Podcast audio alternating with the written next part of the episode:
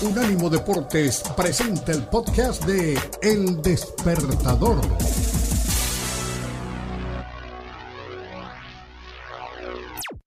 Aquí estamos, con mucho gusto. Saludamos al gran Marcelo Busquer, el maestro de maestros. Yo para darle la bienvenida al maestro, vea, me traje la NBA. Vengo con NBA puesta. Y el maestro Busquet ya recuperado. Había estado con el COVID que no nos deja, con el COVID que llegó para quedarse, pero hemos, hemos aprendido a lidiar con él, hemos aprendido a vivir con él. Marcelo, vea, ahí va, eh, envía de recuperación después de que ya tiene las tres vacunas hace tiempo. Así pues que este es el nuevo mundo en el cual esta pandemia va a pasar a ser endémica y vamos a tener que cuidarnos mucho del COVID. ¿Y por qué no hacer lo que, lo que hemos venido haciendo con la influenza? O sea, vacunarnos una vez al año. A ver qué pasa. Y vamos a, a seguir las instrucciones de sanidad, donde quiera que estemos, para estar bien, para que el COVID no pase a ser fatal. Mi estimado Marcelo Busquet, hoy, qué bueno que lo tenemos de vuelta. No lo veíamos desde eh, que aún se estaba jugando la final de la NBA terminan ganando los Warriors de Golden State. Pero la expectativa cambia y ya viene el Puma para preguntarle sobre el futuro de jugadores y demás. La expectativa cambia de la noche a la mañana y ya estamos hoy pendientes del Orlando Magic y a quién va a escoger, de si será banquero, de si será Jabari Smith. Cuéntenos, ¿cómo está lo del draft de la NBA? Un abrazo, maestro. Eh, buen día, Kenneth. Buen día, eh, Daniel. Este, bueno, como ven, todavía la garganta la tengo un poquito, un poquito tomada, así que voy a suspender los recitales. No voy a cantar en, esto, en esta semana para no torturar a nadie.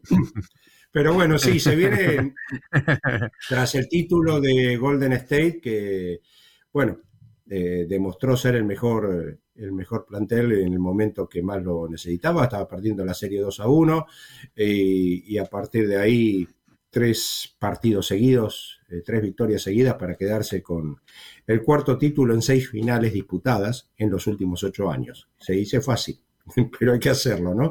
Y con un Stephen Curry espectacular. A mí me tocó verlo en el cuarto juego, ese viernes 10 de de junio y realmente fue una delicia ver cómo... O fue la noche de los 40. manejaba, correcto, cómo manejaba los tiempos, eh, cómo atacaba a quien debía, con quien tenía ventaja. En fin, fue una clínica de, baloncesto, sobre todo viéndolo desde allá arriba. Yo estaba arriba del todo en la sala de eh, que se le destina a la prensa. Y ahí, si bien se ve chiquito, pero se ven todos los espacios de la cancha, se ve todos los movimientos y fue realmente un lujo verlo jugar a, Stephen Curry. Pero bueno, dicho esto, la NBA corre rapidísimo, corre el contraataque, la transición rápida y pasamos de un equipo campeón que celebró hace poquito con, con su gente en un parade ahí en San Francisco a la noche del draft, en la que se esperan muchos, eh, muchos movimientos, mucho cambio. Hay demasiadas cosas eh, por, por, Si bien ya están los, los equipos, tienen su orden de, elección, hay muchas cosas en el aire, como por ejemplo, quiénes son los equipos que pretenden cambiar su draft pick, quiénes son los que quieren ir para hacia arriba y elegir antes, eh, a quién van a tomar primero.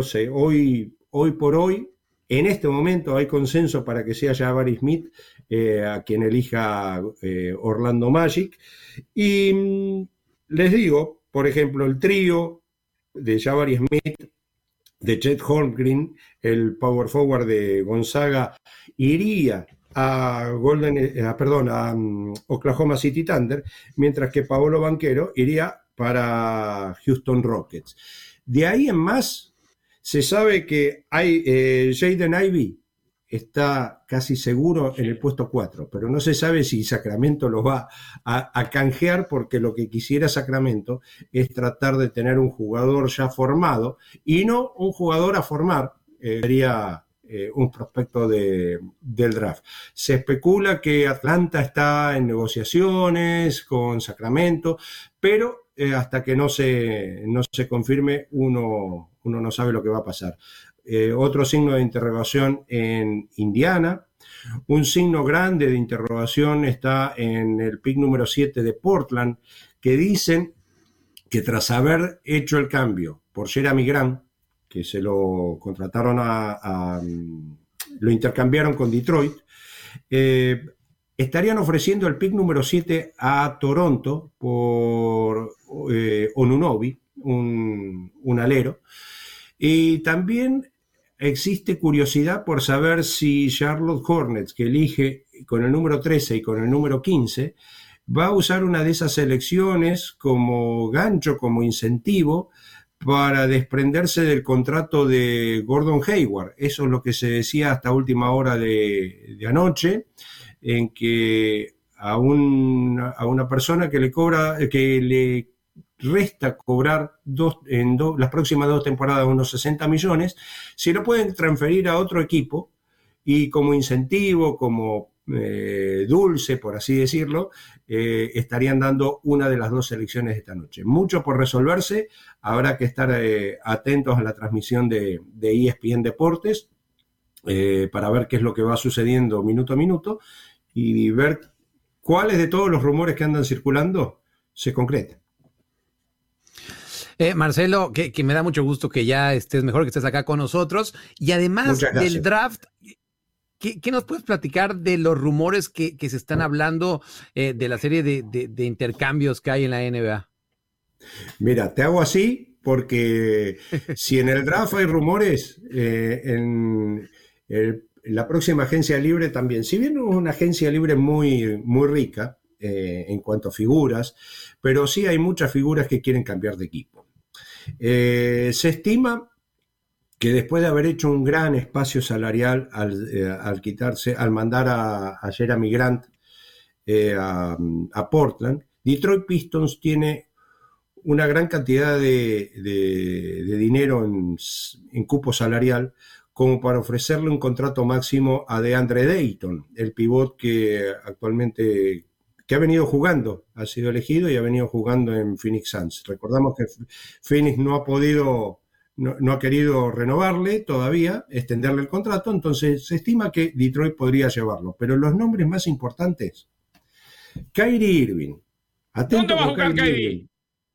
Yo creo que se quedan en los Nets, que está tratando de mm. lograr eh, ventajas para sí mismo y tratar de tener un contrato de cuatro años garantizado. Pero ahí están las negociaciones. Se habla de que Lakers, se habla de que Knicks, se habla de que mm, Clippers lo, quisieran tener en sus filas. Difícil, pero veremos. Otro, Bradley Bill, con conexiones también con los Lakers, con eh, Washington, su equipo, con Miami Heat que podría estar eh, pugnando eh, por, tenerlo. Hablábamos de, de Ayton. Hay mucha gente que, muchos nombres importantes que están dando vuelta y que también en estos días, eh, de aquí al primero de julio, cuando empiece la agencia libre, podrían cambiar de equipo o tal vez no. Vamos a ver cómo caen las fichas. Mi estimado maestro Marcelo Busquet, maestro de maestro, feliz de verlo bien en vía de recuperación, ya camino al 100%, pendiente de toda la cobertura que usted realiza con todo ese equipo maravilloso en ESPN Deportes y en espndeportes.com. Fuerte abrazo, señor. Gracias, Kenneth. Gracias, Daniel. Los invito a ver en, breve en nuestra página en espndeportes.com. Hay una muy buena, habrá un muy buen video de Pablo Viruega, el sensei explicando todo esto que más o menos le trataba de contar. Así que los invito a pasar por la página a, no me diga que el buen Pablo, que es, todo un es todo un figurín. Sí, señor, claro. Y ahora que tiene barba, ni le cuento. Oiga, sí, tremenda barba tipo Nerón, la de Viruega. Gracias, maestro. maestro. Ahora sí, señores. Pendiente de Pablo Viruega en Unánimo en espndeportes.com eh, y gracias al maestro Marcelo Busquets. Este fue el podcast de El Despertador, una producción de Unánimo Deporte.